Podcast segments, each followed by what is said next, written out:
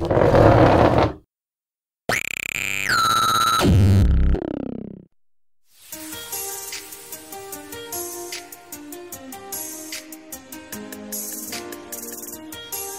pessoal, estamos dando início a mais um programa. Nossas ondas sonoras chegam até vocês através da rádio escolar do IFRN Campus Caicó ou do nosso canal no YouTube Ensaios de Física. Se você ainda não se inscreveu no nosso canal, fica aqui um lembrete, nos apoie com um joinha e compartilhe com o pessoal.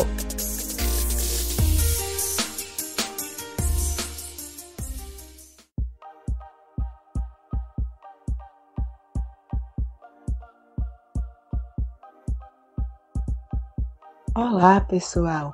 Está tudo tão mudado por causa do novo coronavírus que, para você entrar nos estabelecimentos comerciais, é necessária a medição da sua temperatura. Já está ciente do tema de hoje, não é? Pois bem, vamos entender sobre o perímetro, mais conhecido por termômetro infravermelho ou simplesmente termômetro de testa. E agora vai um lembrete para ser compartilhado com todas as pessoas que você conhece é que o termômetro de infravermelho ele não é prejudicial ao cérebro. Anotou? Então compartilhe para acabar com essas falsas notícias surgidas na internet, as famosas fake news. Antes de iniciarmos a discussão, é importante entendermos o que é uma radiação infravermelho. Trata-se de uma radiação invisível no espectro eletromagnético, uma radiação não ionizante que está próximo aos comprimentos de ondas longos, descoberta em 1800 por William Herschel, astrônomo inglês, a radiação é muito utilizada na troca de informações entre computadores, celulares e outros eletrônicos por meio do uso de um adaptador USB. Herschel, em seus estudos, colocou um termômetro de mercúrio no espectro obtido por um prisma de cristal, buscando medir o calor emitido por cada uma das cores. Ao lado do vermelho, na parte escura, o astrônomo descobriu que o calor era mais forte, observando que ali não havia luz. A experiência demonstrou que o calor pode ser captado em forma de imagem. Então agora, voltando lá para nossa afirmação inicial, falando que o termômetro ele não é prejudicial, eu lanço uma pergunta para você. Será que a emissão da radiação de infravermelho emitida pelo termômetro quando apontada na direção ao centro da testa não causam danos à glândula pienal? Não, gente, de jeito nenhum, pois os termômetros não emitem radiação de infravermelho. Eles captam essas radiações.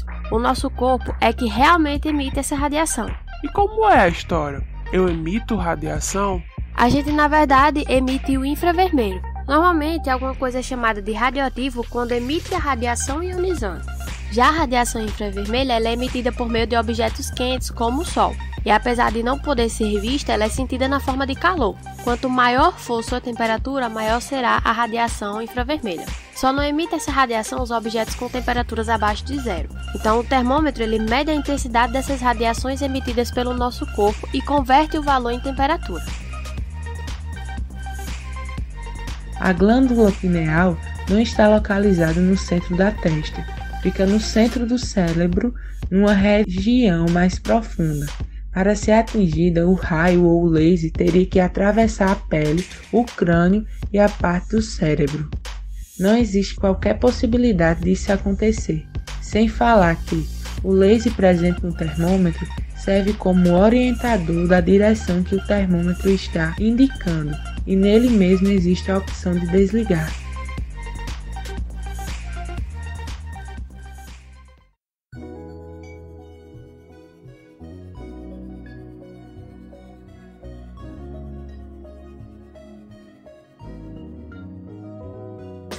Para realizar a medição da temperatura, é preciso aproximar o termômetro da região para que se tenha algo mais preciso. Do mesmo modo funciona se você utilizar uma lanterna. Se você aproximar ela da parede, a iluminação é maior.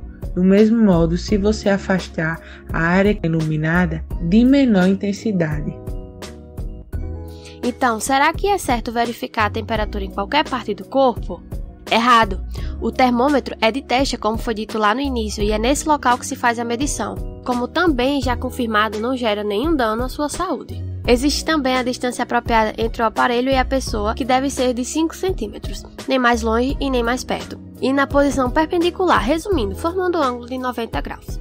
Outro ponto importante a se destacar é que as pessoas que estavam sob o sol ou em ambientes frios, eles podem ter sua temperatura errada. Por fim, entre uma medição e outra, deve haver um intervalo de um minuto, já que esses aparelhos eles não foram criados para medição contínua.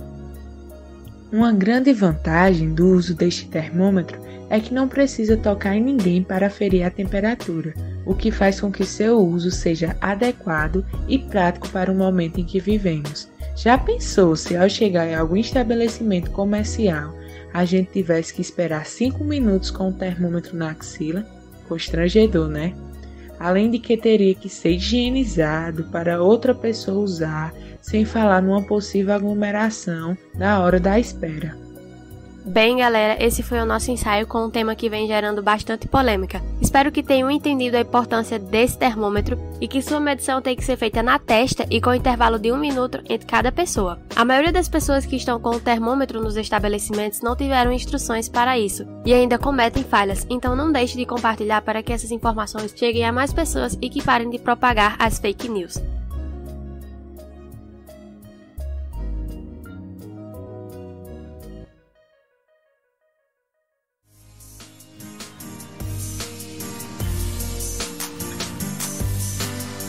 Então, galera, muito obrigado pela sua audiência.